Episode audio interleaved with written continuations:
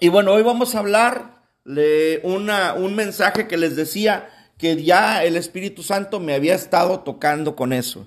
Ya el Espíritu Santo eh, me había estado dirigiendo a que Dios quiere hacer una mejor versión de nosotros. Amén. Y la base bíblica está en Hebreos capítulo 12, versículos, vamos a leer versículos del 4 al 11 y le voy a pedir que se ponga de pie en reverencia a la bendita palabra de Dios. En esta casa nos ponemos de pie para leer las sagradas escrituras. yo se la voy a leer, amén. Dice la bendita palabra de Dios en el nombre del Padre, del Hijo y del Espíritu Santo. Dice, porque aún no habéis resistido hasta la sangre, combatiendo contra el pecado, y habéis ya olvidado la exhortación de como a hijos se os, se os dirige, perdón, diciendo, Hijo mío, no menosprecies la disciplina del Señor, ni desmayes cuando eres reprendido por él, porque el Señor al que ama, disciplina, y azota a todo el que recibe por hijo. Si soportáis la disciplina, Dios os trata como a hijos, porque ¿qué hijo es aquel a quien el Padre no disciplina? Pero si se os deja sin disciplina, de la cual todos han sido participantes, entonces sois bastardos y no hijos. Por otra parte, tuvimos a nuestros padres terrenales que nos disciplinaban y los veneramos. Venerábamos, perdón. ¿Por qué no obedeceremos mucho mejor al Padre de los Espíritus y viviremos? Y aquellos ciertamente por pocos días nos disciplinaban como a ellos les parecía, pero este para lo que nos es provechoso, para que participemos de su santidad. Es verdad que ninguna disciplina al presente parece ser causa de gozo, sino de tristeza, pero después da fruto apacible de justicia a los que en ella han sido ejercitados. Amén. Tome su lugar, iglesia. Y le decía que Dios quiere, Dios hará una versión de nosotros, Dios hará una versión de ti, se llama el mensaje que estamos por escuchar. Y todo surgió después de que escuché una palabra, después de que leí una palabra en la marca de un automóvil. Por ahí estaba viendo un automóvil y el automóvil decía la marca, el modelo y luego traía una palabra que decía Mark II. Y bueno, esa palabra, la palabra Mark, seguida por un número, es un método, un método para designar una nueva versión del producto. También se abrevia como MK, a veces también se abrevia nada más como M, y se utiliza como una marca o medida de altura o de progreso. Por ejemplo, les voy a dar un ejemplo. Supongamos que el carro es un Toyota, voy a decir un Toyota, ¿verdad? Por, por mencionar alguna marca. Y la marca Toyota es un Toyota Camry, por ejemplo, Toyota Camry 2.0 Mark 3. Y resulta que ese Toyota Camry 2.0 en su versión Mark número 3 ha sido mejorado ya entonces tres veces. Por eso la connotación de Mark 3. Mark es un identificador de mejora de ese, de ese modelo, ¿verdad? Ahora, la clase de productos que se usa, eh, que usa este mercado de versión, o los que usan estas palabras Mark, vaya, es muy compleja. Es tan compleja como el ser humano. Nosotros somos extremadamente complejos, ¿verdad? Este mercado es similar también al usado en las versiones de software de, teléfonos o de software de, computadoras. Ahora, este marcado es a menudo utilizado para, para definir o designar liberaciones de un producto de software general o un software, por ejemplo, un Windows 8, un Windows 10, así se define también, ¿verdad?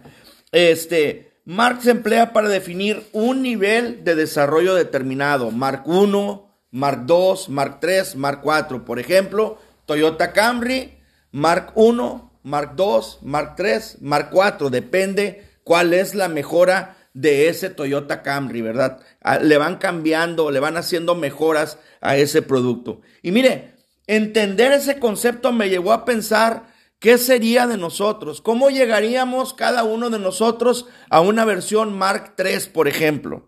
Imagínense que digamos, ¿sabes qué? Hernán Ramírez mejorado Mark 3.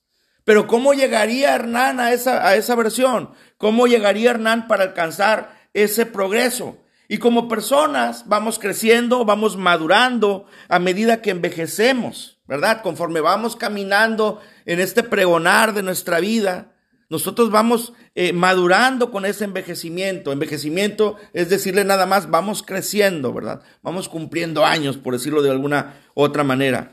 Y me puse a pensar en eso. Algunos quizás alcanzaremos un Mark 1, algunos alcanzaremos un Mark 3, algunos alcanzaremos un Mark 4 y algunos a lo mejor nos quedamos en el modelo porque no tuvimos mejoras. Otros quizás no alcanzaremos a lo mejor ni la M del Mark, ¿verdad? No llegaremos a una gran mejora. Pero ¿qué hay de aquel que llegó a un Mark 10, por ejemplo? A una versión mejorada 10 veces de lo que fue la primera M, de la primera Mark. Ahora, ¿cuál será el proceso que a nosotros como seres humanos nos lleve a una nueva versión de nosotros mismos. Y mire, decíamos que en el, versículo 5 hablábamos de la disciplina del Señor. Hay varios aspectos de la disciplina de Dios para los creyentes. Las dificultades y los sufrimientos nos permiten que en determinado momento tengamos ese proceso. Y mire, le voy a explicar. Primero que nada, las dificultades y los sufrimientos que Dios permite que usted y yo padezcamos son señal, primero que nada, de que somos hijos de Dios. Lo acabamos de leer. Dijera, si Dios no nos disciplina, entonces Dios no nos quiere y entonces somos bastardos, decía la palabra que leíamos ahorita. Así que si usted está sufriendo en algún momento, es señal de que usted es hijo de Dios. Y luego dijéramos, oye, eh, pastor, pero ¿cómo es posible que yo esté sufriendo? Si soy hijo de Dios, pues ¿qué crees? Los hijos de Dios no estamos exentos de disciplina. Los hijos de Dios no estamos exentos de una mejora. Los hijos de Dios no estamos exentos de que Dios mismo quiera trabajar con nosotros en sacar una nueva versión de usted y de mí. Dígame, no se agüite. Amén. Ahora, otra cosa, los sufrimientos y las dificultades que padecemos son la confirmación del amor y del interés de Dios por cada uno de nosotros. Y mire, si no pasáramos nosotros una dificultad, a lo mejor no tendríamos un acercamiento más con Dios.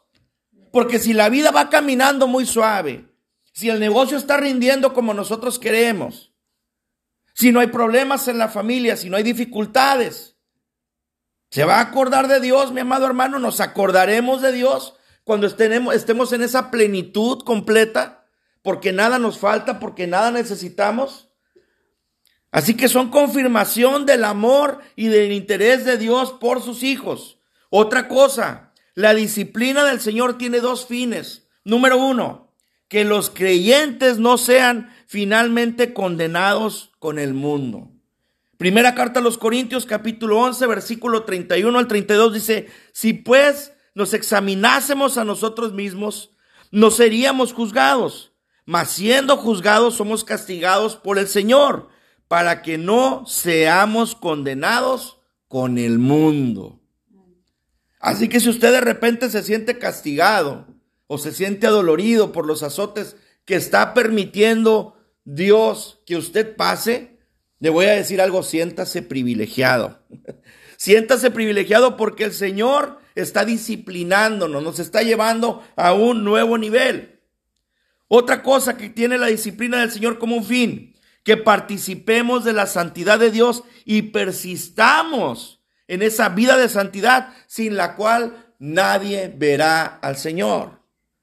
Porque si el Señor no nos disciplina, no la podemos pachanguear bien a gusto y de la santidad hasta nos olvidamos. Ya no nos vamos a preocupar por ser santos, ya no nos vamos a preocupar por ser personas de bien, ya no nos vamos a preocupar por aquello que piensa Dios. ¿Por qué? Porque me estoy pasando un buen tiempo.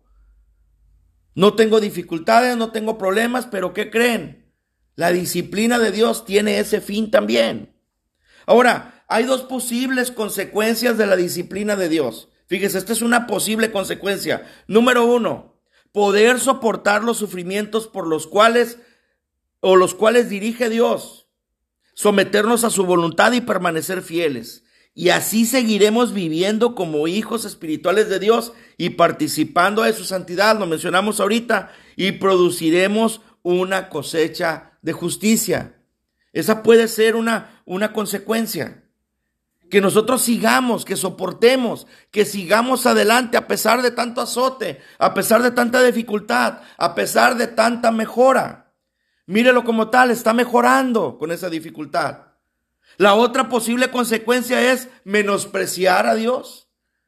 Es decir, tomar a la ligera la disciplina del Padre como si fuéramos un muchacho puberto rebelde.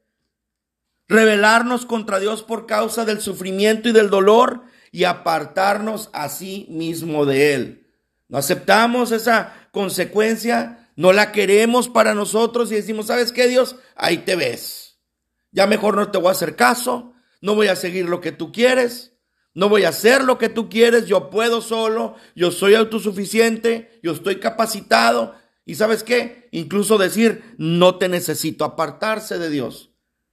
La primera consecuencia favorece a la vida eterna, la segunda Oiga, nos va a hacer que distemos mucho de pasar una eternidad con Cristo. Amén. Cuidado con eso. Cuidado con esa consecuencia de apartarnos por completo. Ahora, dentro de la voluntad de Dios, las dificultades pueden producirse. Número uno, como resultado de la guerra espiritual contra Satanás. Ahí se puede poner difícil la cosa. Cuando usted se pone a orar, cuando usted se pone, se atrinchera y dice, ¿sabes qué? Enemigo, tú no vas a poder conmigo. Yo voy a salir adelante, yo me voy a someter a la voluntad de Dios, voy a pasar esta prueba y en el nombre de Jesús he de vencerte. Ahí se va a poner buena la cosa. ¿Y cómo le vamos a hacer? Dice Efesios capítulo 6, versículos del 11 al 18. Vestíos de toda la armadura de Dios, para que podáis estar firmes contra las acechanzas del diablo. Porque no tenemos lucha contra carne y sangre, sino contra principados, contra potestades, contra los gobernadores de las tinieblas de este siglo, contra huestes espirituales de maldad en las regiones celestes. Por tanto, dice la palabra de Dios, tomad toda la armadura de Dios para que podáis resistir en el día malo y habiendo acabado todo, estar firmes. Fíjese, acabado la la dificultad, habiendo acabado la dificultad, todavía estar firmes, todavía estar al pendiente, todavía estar con cuidado porque el enemigo puede atacar de nuevo. Y luego dice, versículo 14, estad pues firmes, ceñidos vuestros lomos con la verdad y vestidos con la coraza de justicia y calzados los pies con el apresto del evangelio de la paz. Sobre todo, tomad el escudo de la fe con que podáis apagar todos los dardos de fuego del maligno, maligno, perdón, y tomad el yelmo de la salvación y la espada del Espíritu que es la palabra de Dios, orando en todo tiempo, con toda oración y súplica en el Espíritu. En el Espíritu y velando con ello, o velando en ello con toda perseverancia y súplica por todos los santos. No nada más por su batalla va a estar orando no nada más por su batalla va a estar clamando al Espíritu. Recuerde que estamos mejorando todos. Recuerde que en este proceso, en esta fábrica de crecimiento de Dios, todos queremos alcanzar ese indicador llamado Mark. Como le hacía la, la ilustración al principio, todos queremos ir mejorando. Así que mientras yo estoy pidiendo por Hernán, a quien puse de ejemplo primero, también Hernán y su servidor vamos a estar pidiendo por Mari, por Nena, por todo mundo, por Ventura, por todos. Tenemos que estar orando los unos por los otros. Porque la batalla que está librando usted en esa oración, suplicando en el Espíritu, también la tiene el otro. Y debemos de interceder los unos por los otros. Debemos de doblar rodilla y estar buscando juntamente con el otro y e intercediendo por el otro.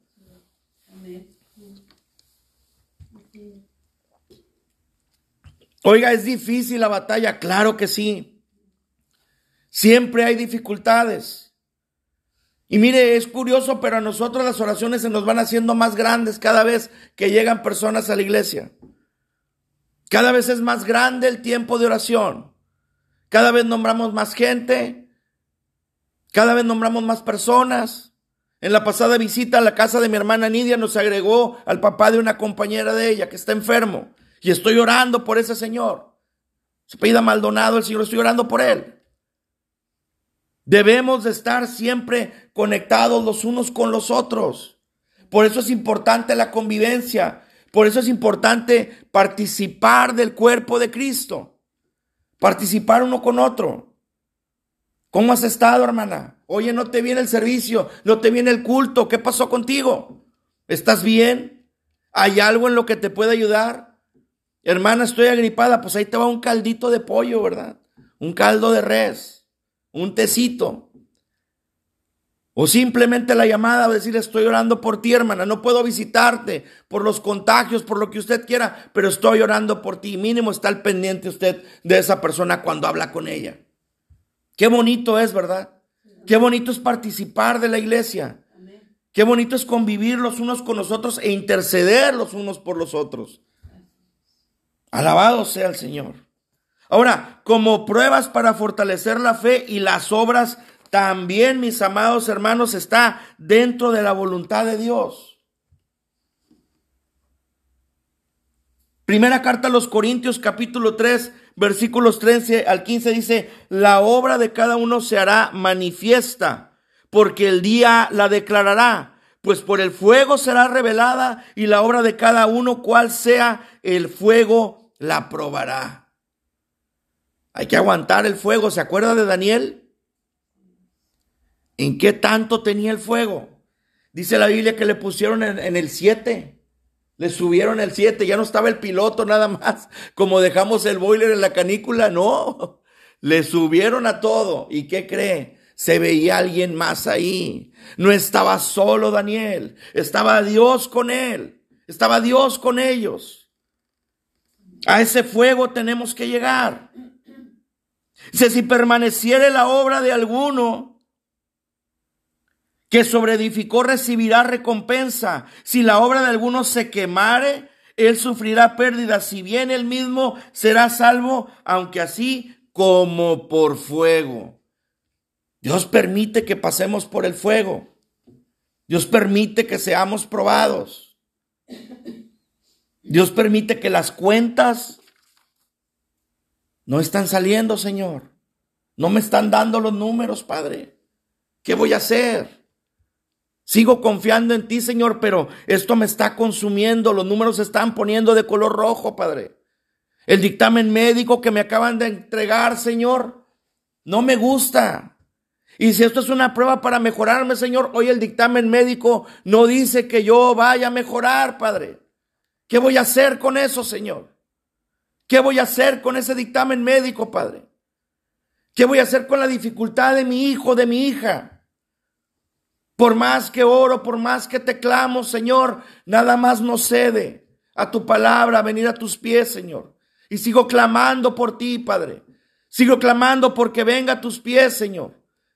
Ese hijo, ese familiar, aquella persona que tanto anhelo que esté en tu casa exaltando tu santo nombre, Padre. Esa prueba no la puedo pasar, Señor. Y que cree Dios nos está mejorando aún en ese proceso también. Ahora también sirve como preparación para consolar a los demás y para manifestar la vida de Cristo. Señor, ¿cómo voy a consolar a alguien más si yo estoy sufriendo, Padre? Estoy pasando mi segundo, mi tercer divorcio. Imagínese a alguien que ha sufrido esa clase de derrotas. Señor, en tu nombre fui otra vez al matrimonio, Padre, por otra oportunidad más, Señor. Y las cosas no volvieron a salir, Padre. ¿Cómo le voy a decir al otro, Señor, que tú estás conmigo, Padre? Si las cosas no están saliendo bien. ¿Cómo le voy a decir al otro que eche su pan sobre las aguas, Señor? Si el mío se está secando en mi negocio, Señor. No me está funcionando, Padre. Segunda carta a los Corintios, capítulo 4, versículos del 8 al 10 que estamos atribulados en todo, mas no angustiados, en apuros, mas no desesperados, perseguidos, mas no desamparados, derribados, pero no destruidos, llevando en el cuerpo siempre por todas las partes la muerte de Jesús, para que también la vida de Jesús Jesús, perdón, se manifieste en nuestros cuerpos. Alabado sea su santo y bendito nombre. Denle las palmas al Rey. Porque en medio de ese proceso está llevando la muerte de Jesús. Oiga, mire el proceso que pasó Jesús por usted y por mí. Por nuestra salvación, por nuestra vida eterna. ¿Le pareció poca cosa lo que Jesús hizo por nosotros? Nos parece poca cosa en determinado momento hacer a un lado la sangre de Cristo por aquel momento pasajero que queremos disfrutar o el tiempo que queremos pasar nada más olvidándonos de esa sangre preciosa derramada en la cruz del Calvario. No podemos tener en menosprecio ese sacrificio. Y nosotros cuando estamos pasando por esas pruebas, estamos llevando también ese sacrificio, ese dolor. Y le voy a decir algo, no se compara. Cualquier dolor que usted y yo tengamos no se compara con ese sacrificio que hizo nuestro amado Salvador por usted y por mí en la cruz del Calvario. Alabado sea su santo y bendito nombre. Alabado sea su santo y bendito nombre, porque no escatimó su sangre porque Dios no se contuvo para poder perdonarnos. Sabía que usted y yo no podíamos por nuestros propios méritos. No hay manera de que usted y yo alcancemos el perdón por lo que usted y yo, disculpe tanto repetir eso, hagamos. ¿Qué podemos hacer para pagarle a Dios? ¿Cuándo? ¿De qué manera? ¿Cómo alcanzaríamos? Ni de chiste, mis amados hermanos. No hay manera. Dios sabía eso. Y Dios se proveyó de un cordero. No le pagó cordero al diablo, claro que no. Dios se proveyó de un cordero blanco, puro, sin mancha. Y que aparte vino a darnos un ejemplo de vida, de santidad, de oración, de ayuno, de poder. Y sin igual poder. Y dijo, mayores cosas harán en mi nombre. Mayores cosas harán en mi nombre, decía. Y cuando les anunciaba que ya se iba, decía, es necesario que yo me vaya. ¿Qué cree? No quedamos desconsolados usted y yo. Nos dejó al Espíritu Santo. Y gracias a Él usted y yo podemos caminar. Podemos atender la voz directa de Dios en nuestra vida. Alabado sea su santo nombre. Porque para sacar una mejor versión de nosotros, ¿qué cree? Nos dejó al programador, nos dejó al Espíritu Santo, a quien nos va guiando, a quien va diciendo, ¿sabes qué? Para que desarrolles la nueva versión que va a salir de ti, es necesario que pases este proceso, porque te estamos perfeccionando. Pero ¿cómo puede el Señor estarme perfeccionando? Si ahorita estoy débil, ahorita estoy hueco, no puedo, no tengo fuerzas. Bástate mi gracia, porque mi poder se perfecciona en tu debilidad, dice el Señor. Mi poder se perfecciona en tu debilidad.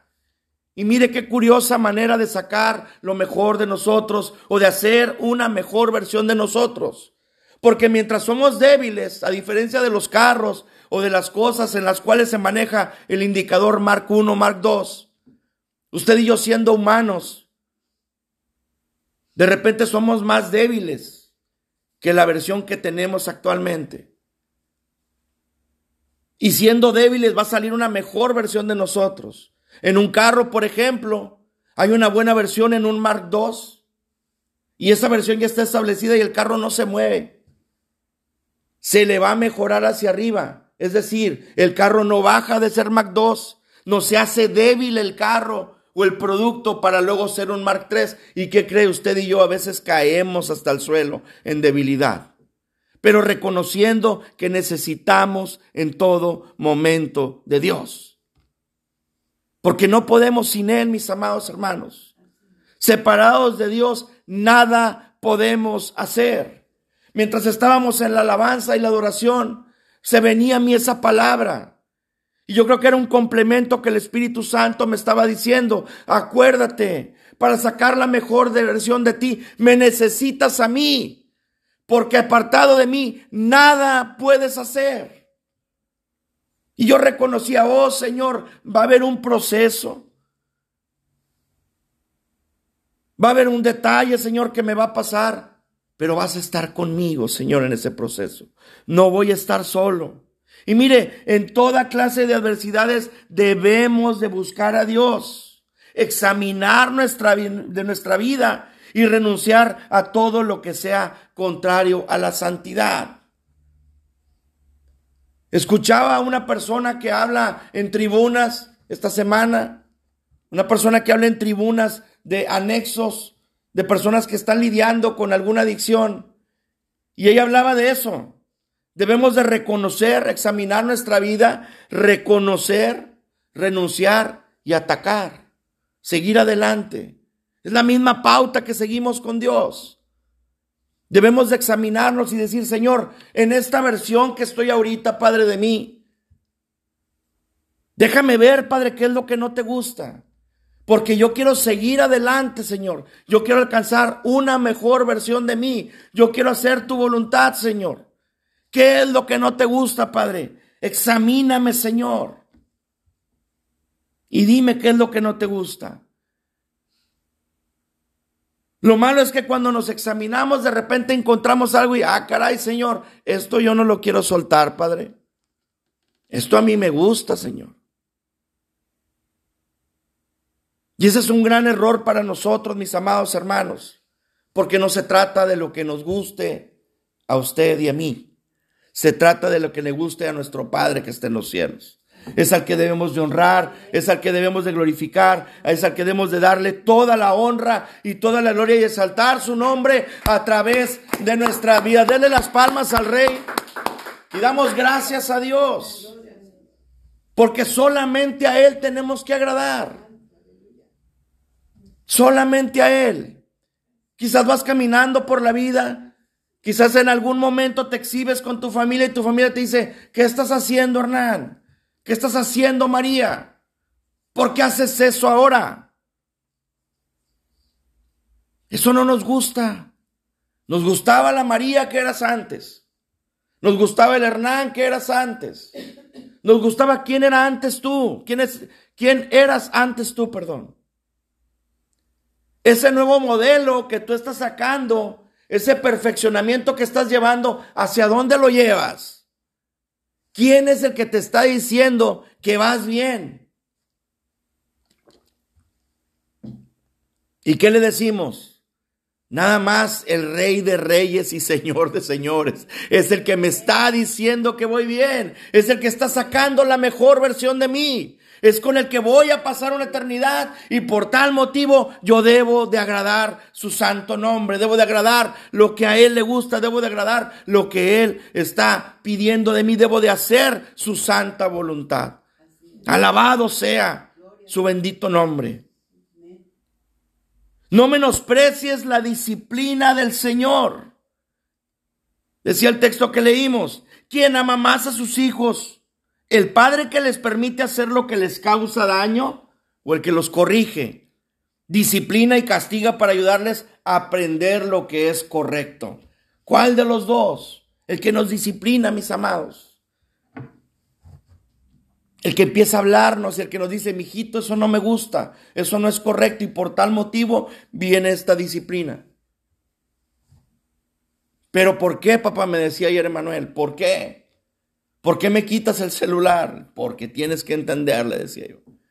Y a quitarle el celular.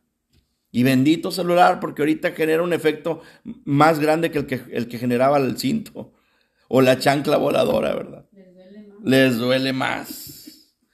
Podemos responder a la disciplina de diversas formas, mis amados hermanos, mis amados hermanos. Aceptarla primero que nada con resignación. Ok, Señor, ya entendí ¿Qué es lo que quieres? Esto no lo quieres para mí, Señor, ya entendí.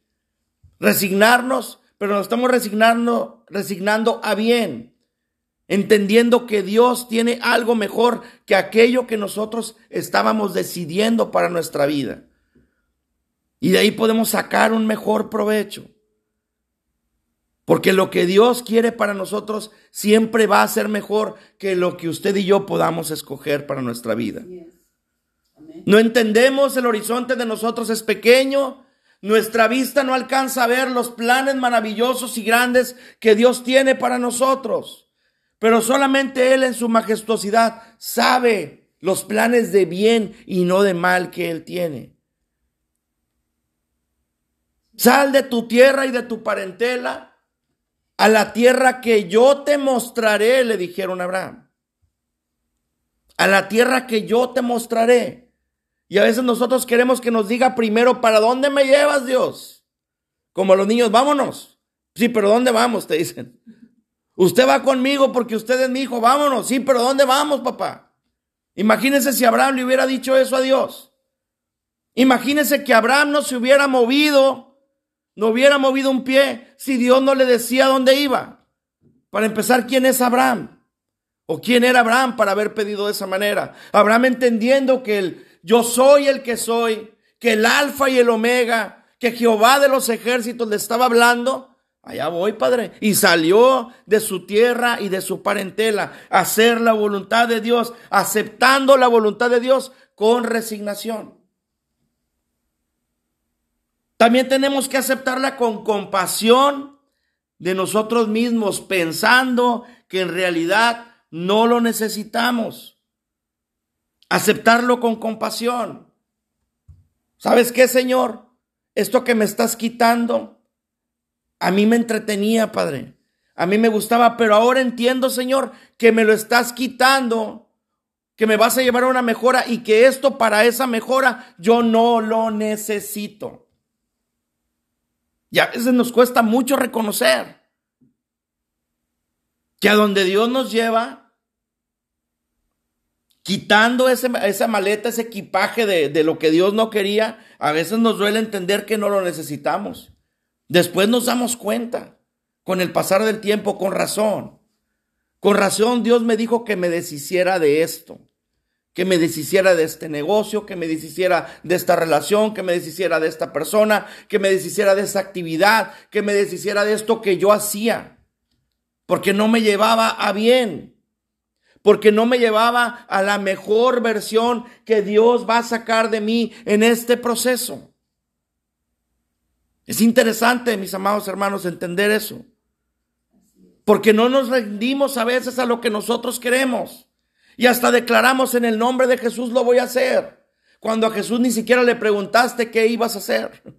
O qué era lo que quería para tu vida. A veces emprendemos marchas, emprendemos rumbo, queremos hacer cosas y no le preguntamos a Dios, Padre, ¿está esto en el proceso para mí? Señor, ¿esto es lo que quieres que tú y yo hagamos?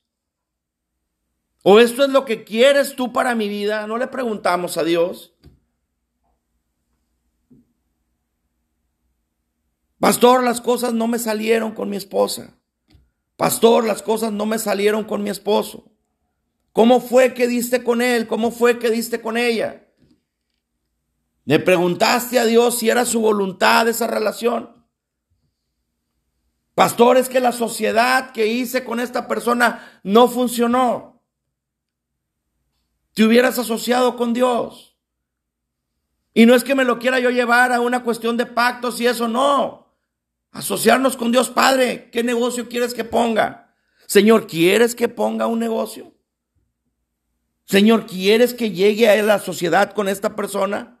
¿Será fructífero, Padre, lo que yo voy a hacer con él o con ella? ¿Va a ser para bien lo que estamos haciendo? Esta decisión que estoy tomando, Señor, es buena para mí, es buena para mi crecimiento, es buena para lo que tú quieres para mí, es buena para llevarme a la mejor versión que quieres sacar de mí, Dios. Regularmente no preguntamos. Tomamos marcha y dale. Como prender el carro y ponerle en delante. Vámonos.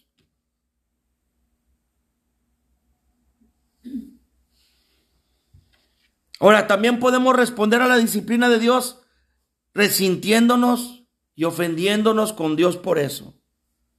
¿Es una buena manera de responder? Claro que no. Pero puede pasar. Puede pasar que usted se resienta y diga, ¿sabes qué, Señor? Yo no quiero esto. Yo no quiero esta mejora. ¿Sabes qué, Señor? Me quiero quedar así. Yo no quiero esa versión que quieres sacar de mí. Yo creo que la mejor, mis amados hermanos, la mejor aceptación es la gratitud. Señor, gracias. Aceptar con gratitud esa disciplina.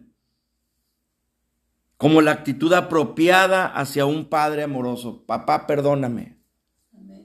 Papá, perdóname, no sabía lo que querías para mí, Señor. Papá, perdóname, no entendía que tú quieres lo mejor para mí. Papá, no entendía que tú tienes planes de bien y no de mal para mi vida, Señor. Acepto la disciplina, Padre. Acepto la consecuencia, Señor. Acepto, Señor, porque yo sé que quieres sacar una mejor versión de mí. Gracias, Señor.